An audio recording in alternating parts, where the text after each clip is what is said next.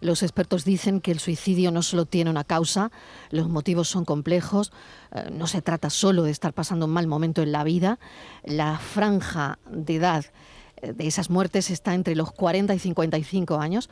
Hay estudios que dicen que cada vez que sube el paro en un país, la conducta suicida también aumenta.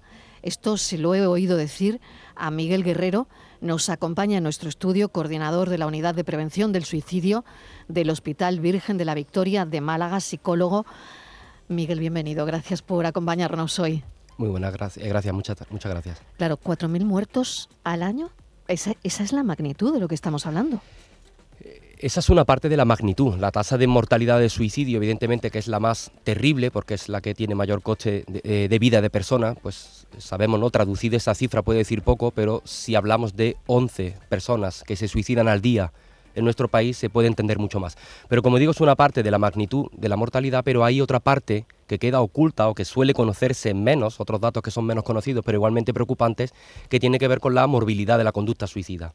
Es decir, debajo de esa mortalidad. Podemos estar pensando, por ejemplo, en un iceberg, tenemos la punta de la mortalidad, pero en España también eh, se dan 70.000 intentos de suicidio al año. 70.000. 70.000 que suponen una urgencia médica, una urgencia psiquiátrica, eh, cada siete minutos y medio.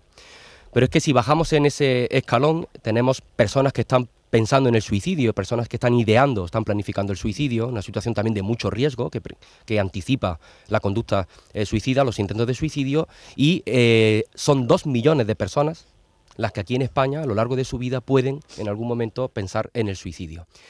Hay muchos más datos. Por ejemplo, el 061 de Andalucía en los últimos 18 meses han recibido 14.000 llamadas específicas de personas que estaban en riesgo de suicidio, ¿no? Las cifras que ha publicado recientemente el Ministerio del número del 024.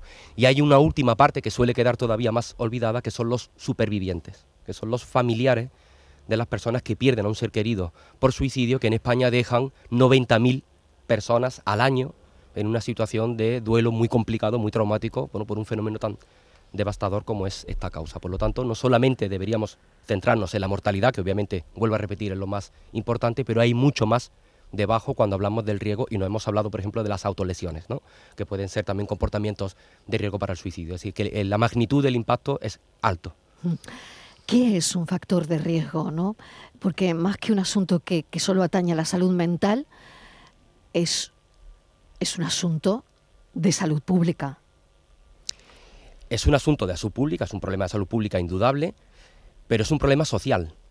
Es decir, la primera conceptualización que tenemos que tener claro como sociedad si queremos afrontar este problema, igual que se han afrontado graves problemas sociales, como pueden ser los accidentes de tráfico, la violencia de género, incluso añadiría el terrorismo, solamente cuando se piensa como problema social que atañe a todos y que nos atañe a todas, con esa coordinación intersectorial de, la sociedad, las instituciones públicas, eh, es cuando podemos abordar o podemos acometer realmente este problema. Si se conceptualiza como un problema exclusivamente de la salud mental, que es una de las ideas que, por desgracia abunda, digo por desgracia porque no es, no es eh, empíricamente cierto, se suele relacionar ¿no? el suicidio con la enfermedad mental. Y eso recluye que solamente los servicios de salud mental son los responsables de la prevención del suicidio. Y eso es un error. La prevención del suicidio pasa por esa coordinación ¿verdad? Eh, entre toda la sociedad y las instituciones públicas. Por eso por lo que se denomina también de manera eh, efectiva de salud pública, porque atañe a la sociedad en su conjunto y a las instituciones y a, los gestores políticos y sanitarios. De hecho, Miguel, em, no, no es fácil hablar de, esto, sigue siendo difícil hablar de esto en los medios de comunicación. Es verdad que sabemos que ya no es un tabú, pero em, digo que es difícil hablar de esto en los medios porque el problema no es simple. 11 em, personas al día se quitan la vida. Ese es el dato, ese es el dato que tenemos encima de la mesa. Es la primera causa de muerte externa, lo hemos dicho, 4.000 muertes al año. De estas, un tercio, corrígeme si me equivoco, Miguel, eh, de estas un tercio tienen entre 14 y 29 años. Bueno, no, es exactamente así. Es cierto que vuelvo a repetir, hablamos de las cifras, seguramente personas que no estén escuchando, que hayan perdido a un ser querido, pues eh, hay que transmitir que detrás de esa cifra hay, vidas humanas. es muy frío, claro. Es muy frío, muy frío hablar de números. Pero es necesario también nombrarlos, porque además eh, en esta semana, ¿no? que se celebra el, próximo sábado, el Día Internacional de la Prevención del Suicidio, uno de los mandatos ¿no? que nos da la Organización Mundial de la Salud es transmitir para que la gente gane conciencia eh, de, la magnitud del suicidio y una de ellas a través de los datos que Claro, porque los datos nos acercan a lo que a una realidad, ¿no? A lo que está pasando al final, ¿no? Por ejemplo, ponía el ejemplo de los accidentes de tráfico cuando en España fallecían en los años 90 más de 6.800 personas en las carreteras. Esto se repitió, esto la gente era capaz de tener esa información y es cuando se empezaron a poner en marcha pues todas las medidas ¿no? de, que la DGT eh, de manera correcta y apropiada pues ha conseguido disminuir progresivamente las cifras de accidentes de tráfico hasta dejarlas por debajo de los 1.200, ¿no? de los 1.300 cifras. ¿Qué ocurre? Que en el suicidio esto no ocurre. Eh, no, se ha puesto en marcha todas las medidas necesarias, todas las, las, indicaciones y la evidencia ¿no? que nos manda tanto la Organización Mundial de la Salud como la Asociación Internacional de la Prevención del Suicidio por lo tanto las cifras se siguen manteniendo relativamente estables y no, y no bajan. Por rango etario, lo has dicho muy bien al principio, el, perfil de personas de 14 a 55 años son las que más eh, suicidios consumados dan en nuestro país. Si lo ajustamos por población, la verdadera población de riesgo para el suicidio son las personas mayores.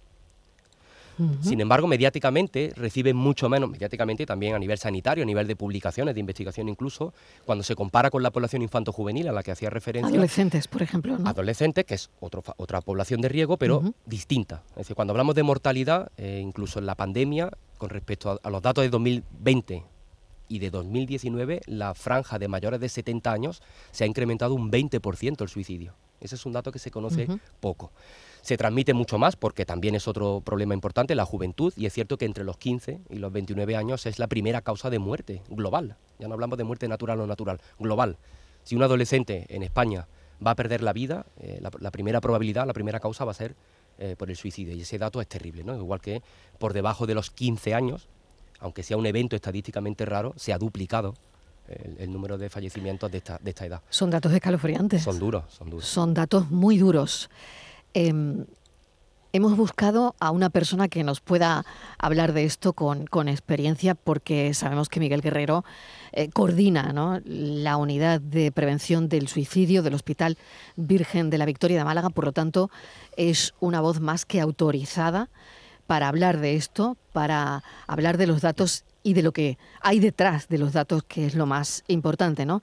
El 10 de septiembre, como decías, es el Día Internacional para la Prevención del Suicidio, es el sábado y hay personas, Miguel, que viven con desesperanza, ¿no? que viven con, con alto sufrimiento. ¿no? Eh, probablemente esas personas, yo te oí decir un día que están desconectadas del mundo, ¿no? Eh, lo que los psicólogos llamáis desconexión social. ¿no? Eh, ¿Cómo es ese dolor mental que lleva a, algunas personas a no querer vivir, ¿no? Tú has dado palabras claves. Cuando hablamos de suicidio, realmente estamos hablando no de muerte, sino estamos hablando de vida.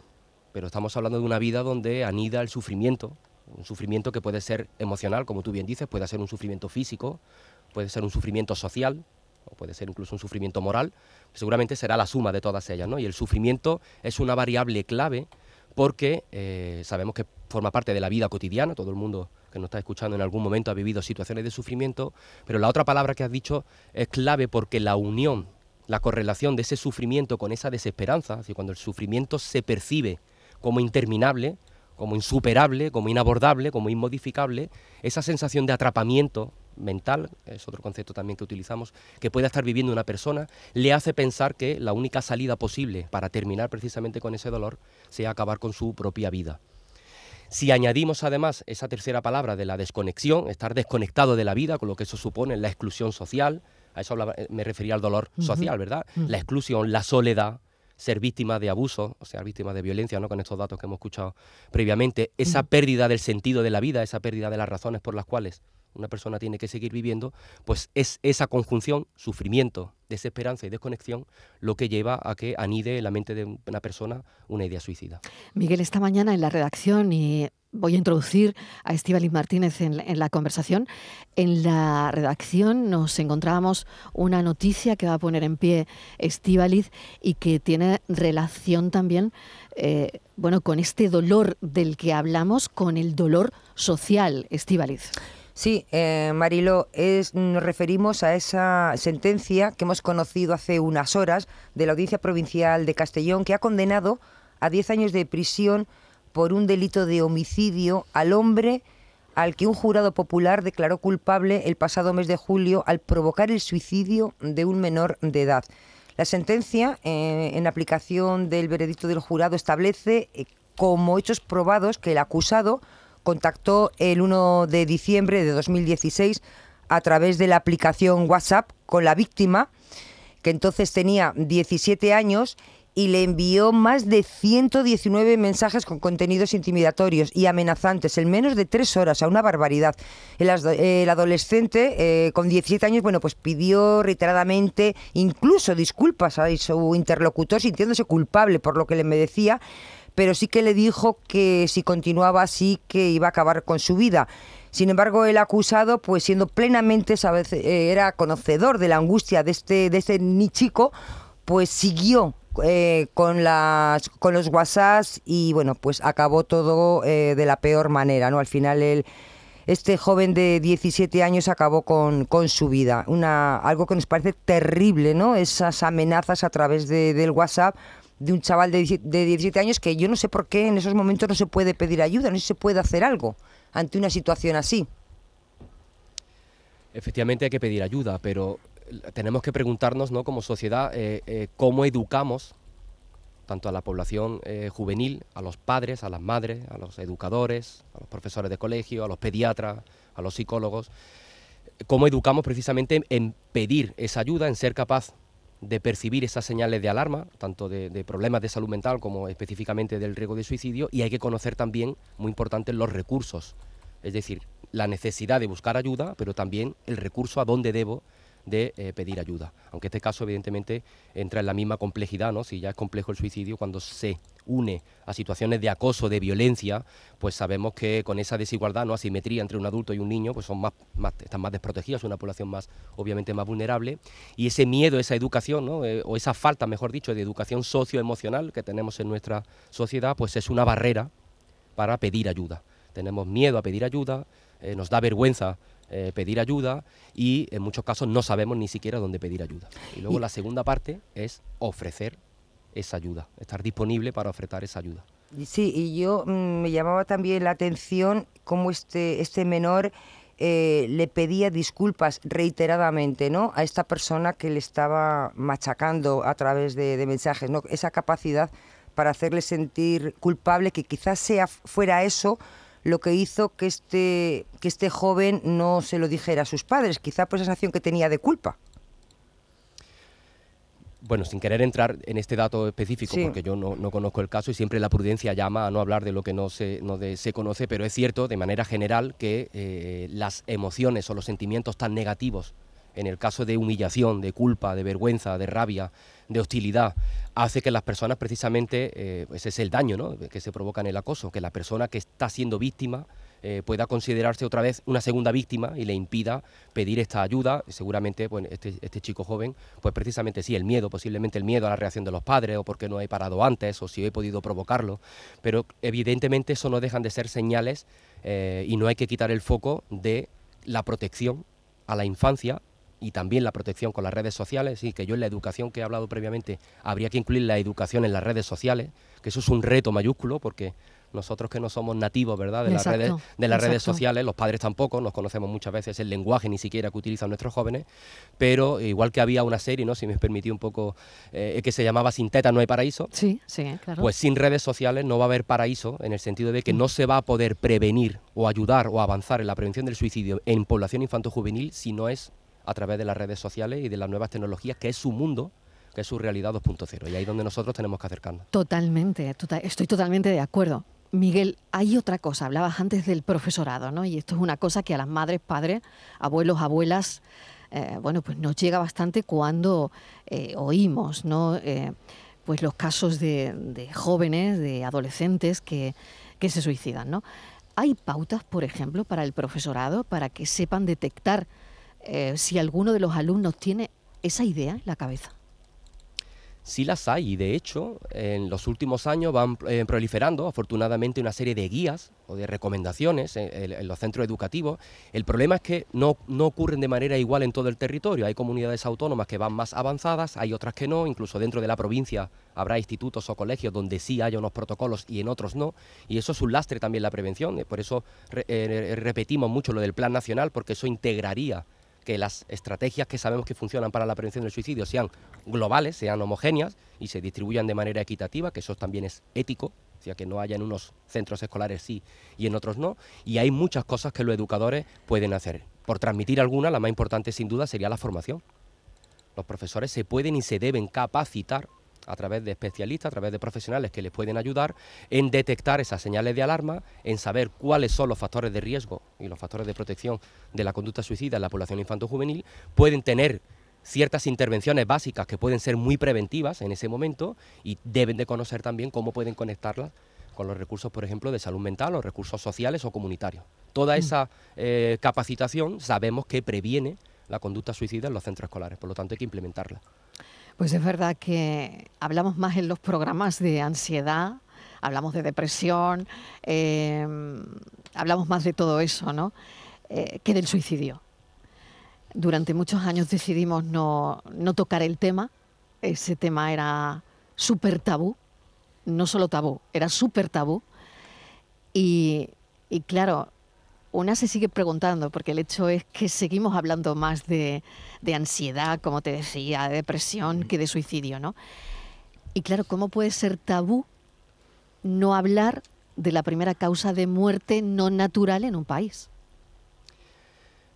La clave o las, raíces del tabú, eh, antes que estabais hablando de historia, mm. la historia de, Juan Sebastián Elcano, la historia de, la reina de Inglaterra, hablando de historia, también aquí la historia nos da mucha pista. Quiero decir que es que el tabú social no arranca hace 20 años, 30 años, ni siquiera 50.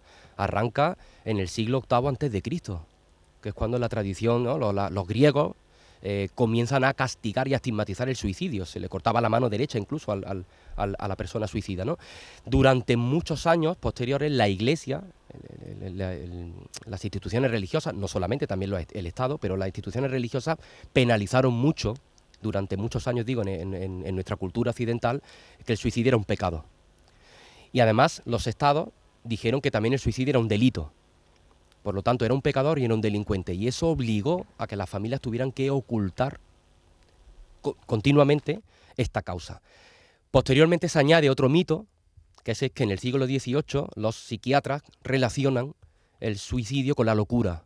Entonces todos los mitos y todo el estigma que rodeaba ya la enfermedad mental se asocia y se añade a la del suicidio. Por lo tanto, era ya un delincuente, era un pecador y además estaba loco. Entonces, claro, el estigma que ha hecho, la defensa del estigma es el silencio. Y es verdad que hemos estado en una situación de pacto silencioso, un pacto que no solamente ha sido mediático, ha sido institucional, ha sido social, las propias familias han ocultado muchos de estos casos, incluso los propios pacientes, los propios usuarios intentan ocultarlo hasta el último momento, si pueden, lo que ocurre. Por eso, repito, la prevención del suicidio pasa por desmitificar y poder luchar contra esos prejuicios, contra estos estereotipos que hay, para que las personas no sientan esa necesidad de ocultarlo, sino que sea justo lo contrario. La búsqueda de ayuda es un factor de protección y el tabú hunde sus raíces en, esta sociedad que, nos, es la que tenemos y luego hay que añadir que de la muerte no le gusta hablar a nadie. La muerte ha pasado también ya a un dominio privado y todavía la muerte traumática que supone el suicidio más. Prevenirlo es cosa de todos, prevenirlo nos compete a todos, nos atañe a todos y esta semana, el sábado, es el día de la prevención del suicidio. De aquí también el hecho de que hayamos invitado a Miguel Guerrero al, programa para hablar eh, sin tabúes del suicidio. ¿Algún acto que quieras comentar? ¿Se va a hacer algo? ¿Hay alguna campaña que estéis preparando, Miguel? Sí, eh, eh, del proyecto Cicerón precisamente una de sus líneas estratégicas, la segunda, tiene que ver con eh, pues concienciar, sensibilizar y luchar contra el estigma de este que hablamos. Entonces se celebran muchos actos, diferentes actos, los que yo participo fundamentalmente mañana eh, en el Hospital Costa del Sol, que hago una invitación porque es una jornada de puertas abiertas. En Marbella. En Marbella tenía mucha intención de que eh, ese mensaje ¿no? que, transmito de problema social, pues un mensaje de campaña de puertas abiertas, que cualquier persona se pueda acercar al hospital para una jornada de sensibilización eh, humilde, pero que yo creo que contribuye mucho a, a esto que estamos comentando. El día 21 de septiembre en el Hospital Universitario Virgen de la Victoria también va a haber un acto eh, en el salón de actos del hospital y también está todo el mundo eh, igualmente invitado. Y luego a nivel nacional, pues eh, hay una manifestación también ya oficial por la plataforma Stop Suicidios el, el mismo sábado en frente del Ministerio de Sanidad para poder reclamar ese plan nacional de prevención del suicidio que es fundamental. Te agradecemos enormemente, Miguel Guerrero, que nos hayas acompañado en directo, además, en nuestros estudios de, Málaga. No sé si aprovechando también que hoy eh, es fiesta en Málaga. Para ti no, ¿no? Para mí no. Para, ti no, porque. En la Costa del Sol no. En la Costa del Sol no, es verdad. En el Hospital Costa del Sol de Marbella hoy no es fiesta. Es laborable. Es laborable. En cualquier caso, es servicio público lo que hemos hecho aquí, porque esto, como decía anteriormente, nos compete a todos y te agradecemos eh, tu claridad, bueno, no sé, que nos hayas contado hasta parte de la historia, ¿no? Así que mil gracias por tu presencia aquí en los estudios de Canal Sur Radio en Málaga. Y bueno, seguiremos hablando de esto porque de esto hay que seguir hablando, está claro. Pues sí, muchas gracias y felicitaros porque eh, otra de las estrategias de prevención es precisamente que los medios de comunicación se impliquen y aquí, eh, este rato que hemos estado aquí, eh, trasciende de esta sala y es también preventivo porque muchas personas que nos han estado escuchando seguramente pueden pensar y me permite mandar ese último mensaje, ¿verdad? que cualquier persona que esté pensando en el suicidio, que pueda estar en una situación o se puede identificar con lo que aquí hemos hablado, que pidan ayuda, que no están solos y que eh, desde el sistema de salud público de Andalucía, un sistema de calidad y de excelencia también, eh, estamos dispuestos a ayudarles, que se pueden acercar a cualquier dispositivo sanitario que alguien va a escucharles. Miguel Guerrero, gracias, coordinador de la Unidad de Prevención del Suicidio del Hospital Virgen de la Victoria de Málaga. Ya saben, lo vuelvo a repetir, el sábado, el día 10, es un día del que tenemos que hablar es el Día Internacional para la Prevención del Suicidio. Gracias. Gracias. La tarde de Canal Sur Radio con Mariló Maldonado. También en nuestra app y en canalsur.es.